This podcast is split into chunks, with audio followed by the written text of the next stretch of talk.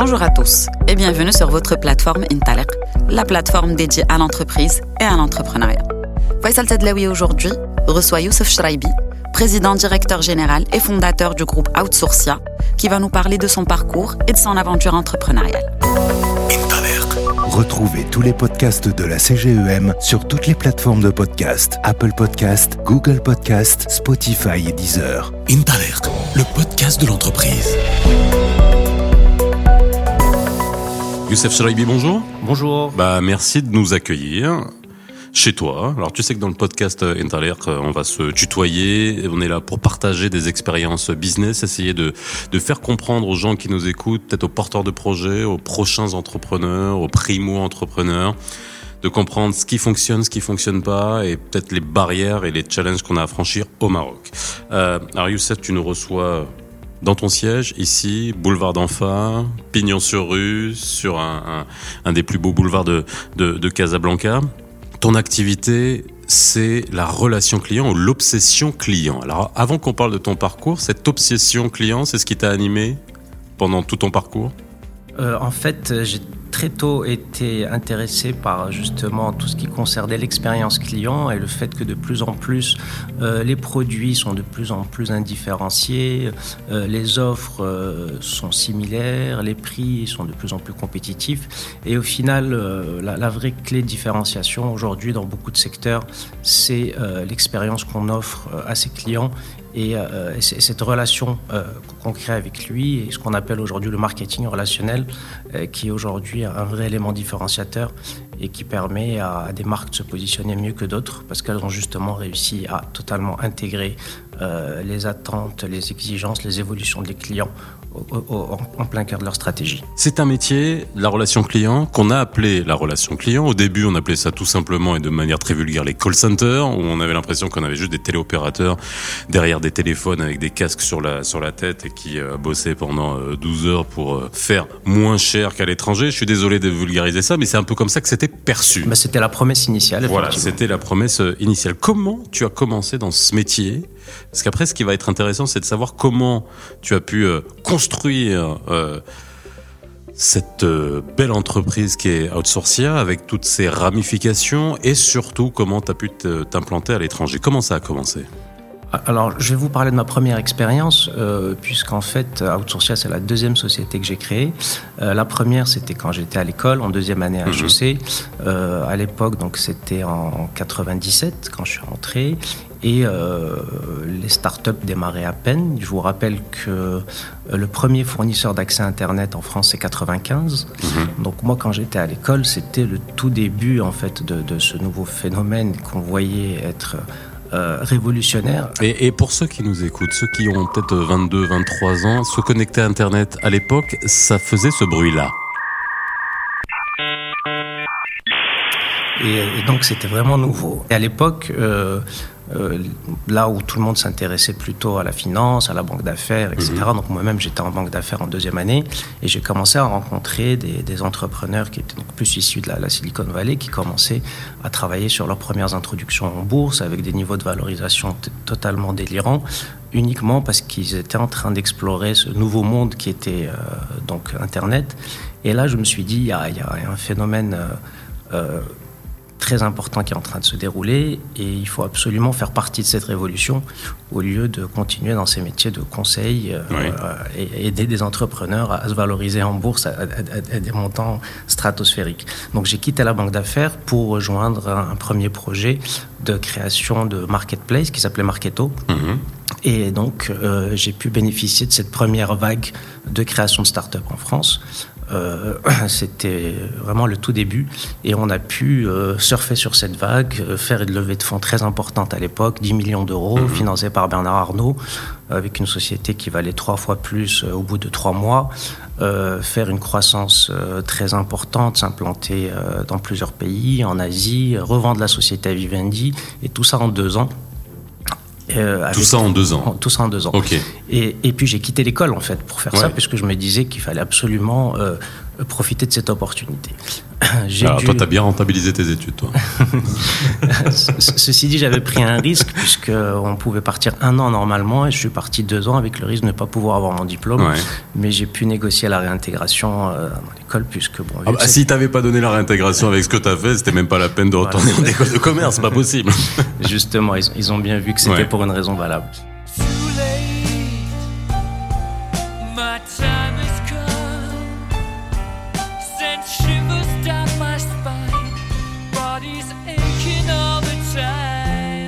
Et donc là, j'ai tout de suite vu en fait que je pouvais pas être autre chose qu'entrepreneur, mhm. puisque les opportunités comme celle-ci, euh, il fallait absolument être un acteur. De donc finalement, dans ta vie, tu n'as jamais été salarié, alors, à part de toi-même. Alors en fait, même pas une petite, euh, une alors, petite période. alors, si, parce que après la revente de la première société mhm. Marketo, donc que j'avais créée quand j'avais 24 ans, c'était l'éclatement de la bulle et la crise euh, en, France, en Europe. Et puis là, je me suis dit, j'ai envie de revenir au Maroc. Je m'intéressais à certains secteurs Mhm. qui était euh, émergent. Et puis je m'étais intéressé aux télécoms. Et je me disais, bon, moi j'ai créé cette première société, j'ai pas de métier, j'ai aucune expertise, avec un niveau de valorisation très important. Je me suis dit, bon, là, il faut, il faut essayer d'aller vers quelque chose de plus solide, avoir un, vrai métier, une vraie expertise. Et, et je me suis dit, je me suis intéressé aux télécoms. Donc je me suis dit, je vais faire du conseil dans le secteur des télécoms, dans l'espoir de revenir au Maroc et pouvoir travailler dans ce secteur. Et c'est là où j'ai atterri en fait euh, chez Orange et je me suis retrouvé avec une mission de bras droit du euh, euh, patron de la relation client de chez Orange. Il faut savoir que les opérateurs télécoms sont les pionniers dans les pratiques les plus innovantes en termes de, de relations clients. Et c'est là où j'ai appris le métier. Je parle bien de Orange France à l'époque. Orange hein. France à l'époque. Et c'est comme ça que je me suis intéressé en fait à la relation client un peu par hasard. Et, euh, et donc du coup c'est ce, ce, domaine qui, qui, où j'ai vu des opportunités très importantes, notamment puisque c'était le tout début du phénomène de la délocalisation offshore, euh, qui avait été initié par les États-Unis euh, avec l'Inde. Et là, on était en train de voir que la France, l'Europe allait reproduire un petit peu le même modèle et que le Maroc pouvait avoir une position privilégiée pour jouer la, la place qu'a pu jouer l'Inde vis-à-vis des États-Unis ou, de, ou, de, ou, du Royaume-Uni. Alors, tu as commencé avec un donneur d'ordre, c'est ça? Alors là, on vient à la création d'un outsourcing, Exactement, finalement, avec un donneur d'ordre qui a été Orange. Alors non, non, même pas. Non, parce que Orange, a profité de, de, de l'expertise. J'ai appris le métier et euh, vous savez, des, des, des, sociétés de cette taille-là ne, ne, travaillent pas avec des startups puisque y a des questions de dépendance économique et, et donc bien entendu, c'est, il, faut, il, faut, avoir une certaine taille pour mhm. pouvoir avoir ces marchés-là.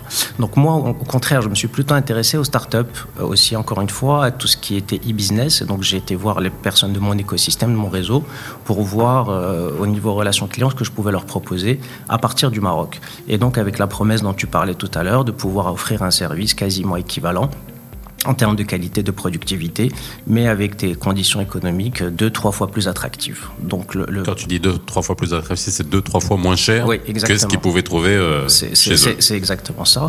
Et surtout que c'était devenu possible avec toutes les possibilités, avec tout, tout ce qu'offrait justement euh, la, la, fibre optique, euh, toutes les nouvelles technologies qui permettaient d'avoir une qualité de traitement d'un point de vue technologique aussi équivalente et totalement invisible pour, pour le client final. Alors ça, ça a commencé avec combien de positions? Parce que dans ce métier, on parle de positions hein, sur les plateaux hein, des, des, call centers.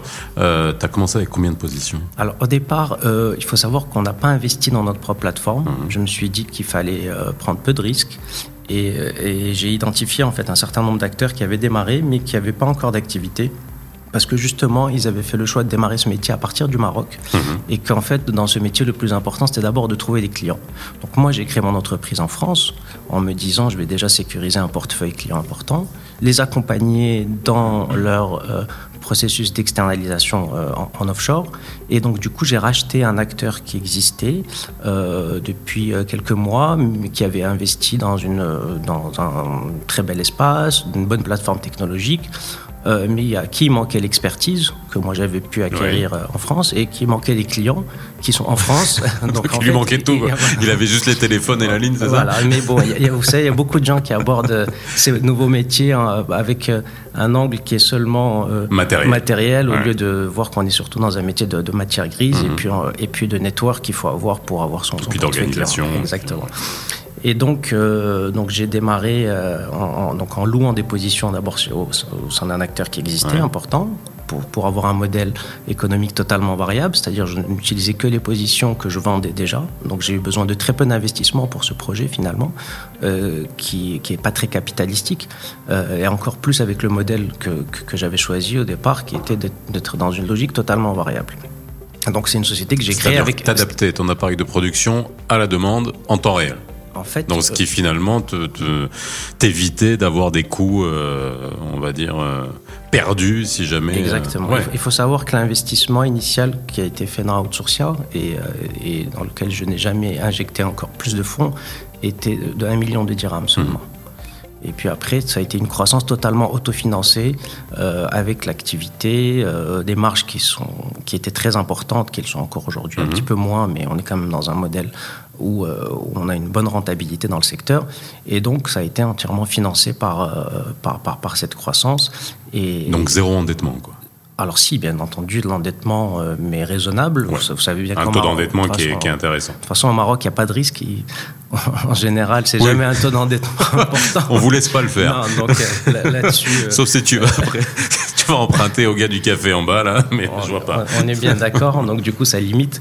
Et puis par la suite, on a fait une levée de fonds euh, bien plus tard, euh, puisque la première levée de fonds a été faite en, en 2016, donc euh, 13 ans après la création de l'entreprise. Alors, résultat, aujourd'hui, alors, tu as commencé avec une centaine de positions, Euh, oui, 70. oui. 70, Oui, oui. voilà, et aujourd'hui on en est à combien Là, on est à 2000. 2000. Oui. Alors, tu parles du Maroc ou dans la globalité Non, du dans, la, groupe dans la globalité. Dans la globalité. Ok, alors, tu es où aujourd'hui Alors, on a démarré donc au Maroc les premières plateformes de production. Après, on a fait le choix inverse d'aller en France. Au moment où tous les Français voulaient venir au Maroc, pour nous, on s'est dit c'est très important d'être identifié comme. Alors un- juste, Ouais. euh, je, je- je t'arrête sur ce point-là, euh, d'un point de vue technique, et c'est ça qui est intéressant de comprendre, parce qu'à chaque fois on est en train de se plaindre, je suis le premier à le faire, hein, euh, qu'on soit clair, euh, euh, de dire, ok, on est tout le temps en train d'essayer de driver, d'attirer des investissements étrangers, mais on ne parle jamais des investissements marocains à l'étranger, à part si on parle de grands groupes bancaires et on s'illustre en Afrique et ailleurs et on en est très heureux. Mais par contre, des PME, grosses PME, aller à l'étranger, elles se comptent sur les doigts de la main, on est bien d'accord. Cette démarche-là, elle a été naturelle juste parce que tu es à la base créé une entreprise en France et puis pour acheter une au Maroc, la développer et après aller t'installer en France. C'est c'est- ta démarche, elle a été euh, naturelle, on va dire, ou c'est lié à l'activité Alors au départ, euh, pour moi, l'idée c'était d'être au Maroc pour vendre des prestations à des, entreprises françaises, Mmh. Euh, mais j'ai vu que c'était beaucoup plus facile d'être une entreprise française pour vendre des prestations à une entreprise française qu'une entreprise marocaine. Donc déjà, Pour quelle avait- raison Euh, il y en a plusieurs culturels, Ouais. euh, en termes d'image, euh, de proximité, de présence euh, du réseau commercial, euh, de, de, de, de- de Alors qu'une société française n'a aucun problème, à, aucune difficulté à vendre des services à des sociétés marocaines. Non mais c'est dingue. Non mais ça aussi, c'est est-ce que le, c'est faut le dire. Vous savez, dès qu'il s'agit de relations clients, il s'agit d'image et Ouais. de confier ses clients à, Ouais. à- à un prestataire. Et donc, au départ, il y avait quand même beaucoup de discussions autour des délocalisations, Mhm. euh, des marques qui allaient un petit peu bra- brader, euh, le- le- le- le- être dans une démarche, on va dire, moins qualitative, aller plus rechercher les prix. Donc, tout le monde n'assumait pas vraiment. Et donc, c'est vrai que le principe de, de- de confier sa, relation client à une entreprise française, qui, elle, après, pouvait euh, externaliser en offshore une partie sans que ce soit totalement visible forcément pour le client et tout. Donc au, au départ, tout le monde n'assumait pas. Oui. Aujourd'hui, tout le monde, c'est- Ouais, c'est- non, on, c'est on est décomplexé par rapport à ça, mais il y a, il y a 20 ans, euh, c'était un vrai challenge. Donc, euh, et puis Et ça a été compliqué? Alors justement parce que s'installer pour une entreprise marocaine, aller s'installer en France ou créer. Alors c'était quoi? C'est un système de filiale ou tu as créé de nouvelles entreprises on, a, s'est- on a racheté en fait un acteur français D'accord.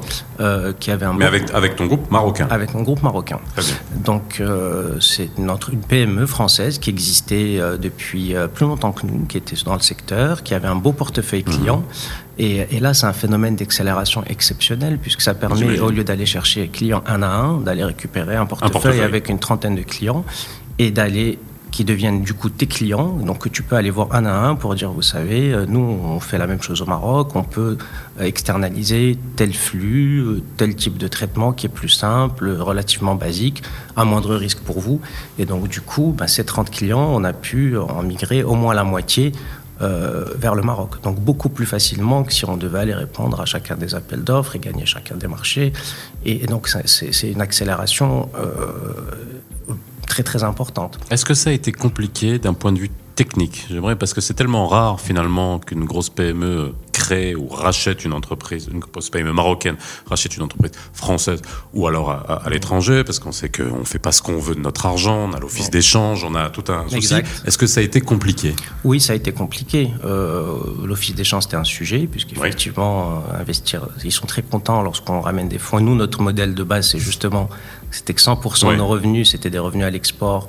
Donc il y avait des flux. Euh, et là, tu vas les voir, tu leur dis bon, et moi je vais faire sortir de l'autre côté. Et là, ils t'ont oh, ce qui se passe. Mais bon, en, même temps, ils font le bilan et ils voient que dans l'histoire, ils sont largement gagnants puisque tous les gens ont, rapatrié des devises de façon très mhm. importante. Donc forcément, lorsque ça se fait dans l'autre sens, mais que ça reste une équation euh, positive, euh, ça, passe. Donc on n'a jamais eu de difficulté. bon, ça a pris des fois quelques temps, quelques mois, parce qu'on a fait quand mais même. Pas de blocage. Mais pas de blocage. C'est-à-dire monter le dossier, etc., négocier, mais pas de blocage pour après sortir les fonds pour aller racheter la boîte à l'étranger. non, finalement pas de pas de blocage. Et puis on a fait on a fait quatre opérations de croissance externe quand même. Donc on ça, roule bien aujourd'hui et c'est vrai qu'on n'a on pas été embêté. Alors, euh, pour, les pour, les banques, ça a été un peu plus compliqué parce que financer euh, de l'achat de matériel, euh, elles savent faire. Mhm. financer le rachat d'une entreprise au Maroc, elles savent faire, c'est un peu plus compliqué. Mais financer le rachat d'une entreprise à l'étranger, là, je peux vous dire que c'était beaucoup, plus, beaucoup plus compliqué. Ah ouais forcément, comme vous dites, ce n'est pas des opérations qui sont courantes. Il y en a quelques-unes par an. Et donc, euh, forcément, c'est. Euh, Mais c'est quand même des opérations qui doivent susciter une certaine fierté. C'est ça que moi, je, encore une fois, si je dois reprocher quelque chose, c'est peut-être que pas mettre en lumière. alors, on a des contraintes monétaires, on a des contraintes de change, et on en est tous conscients en tant qu'acteurs économiques. Par contre, que des entreprises puissent aller rayonner à l'étranger, euh, nos banques, nos banques savent monter quand même des dossiers à l'étranger. Mais toi, pour toi, dans ton cas, ça a été compliqué au niveau des euh, banques. Oui, bah, c'est moins courant. Et puis, euh, vous savez, il y a l'histoire des garanties qui reviennent en permanence. Et quand vous dites oui, moi, je vais utiliser les, les, les, bénéfices que va générer la cible que je vais racheter pour payer mon crédit au Maroc. Là, ça, ça, ça, ça devient... Ils ont de la fumée qui sort des oreilles. mais, mais, ça, mais ça fonctionne quand même.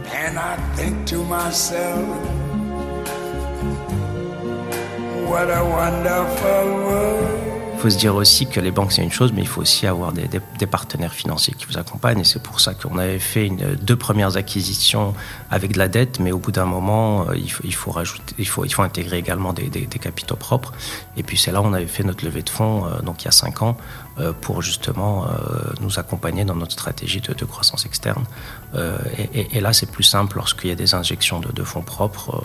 Ben, les, les, banques suivent également. ça les rassure. Exactement. Alors, on arrive aux, dernières questions que j'ai envie de, te poser. Tout à l'heure, je t'ai coupé parce que je voulais avoir vraiment comment tu avais fait pour, pour t'installer euh, en France. Et je t'ai demandé à ce moment-là où est-ce que tu étais implanté? Donc Maroc, France et Madagascar. Alors Madagascar aussi, donc c'était une acquisition. Alors quand on a démarré, le Maroc était une destination très compétitive. Mhm. Euh, on appelait ça de l'offshore. Et progressivement, on a vu qu'en fait, le Maroc était une destination plutôt nearshore. Euh, donc avec aussi bien en termes de, proximité, de fuseau horaire, mais même en termes de coûts. Euh, on, est compétitif, mais pas du tout autant que peuvent l'être certaines destinations d'Afrique subsaharienne. Et donc nous, on a cherché en fait le pays qu'on pense être le, plus compétitif aujourd'hui, en tout cas sur euh, la langue qui représente le gros de notre activité, mhm. qui est le français. Euh, au Madagascar, les niveaux de salaire sont à, 100, à 1200 dirhams par mois. 1200 dirhams par mois. Donc ça, ça, vous donne un Comparé à ici, qui, bah, dans 4, fois plus. 4 fois plus. voilà mais bon, fort heureusement, euh, tout ce qu'on fait à Madagascar, on ne peut pas tout faire à Madagascar. Il y a beaucoup de choses qu'on doit maintenir au Maroc, puisque bon, c'est des bassins de l'emploi qui sont, qui sont différents, euh, avec certaines aptitudes qu'ils vont avoir et d'autres un petit peu moins. Donc on arrive en fonction des destinations, en fait, à à, gérer les opérations qui, s'y prêtent le mieux en tenant compte d'éléments culturels, de, de, certaines expertises. Par exemple, à Madagascar, on va faire beaucoup plus d'opérations de back-office, euh, très standardisées, normées. Et au Maroc, on va garder plus les relations, des, activités un peu plus sensibles. service client, voilà, télévente, ce genre de choses. Et en France, on va garder des, activités encore plus complexes. Là, mmh. il faut avoir vraiment une maîtrise totale d'un environnement local, par exemple.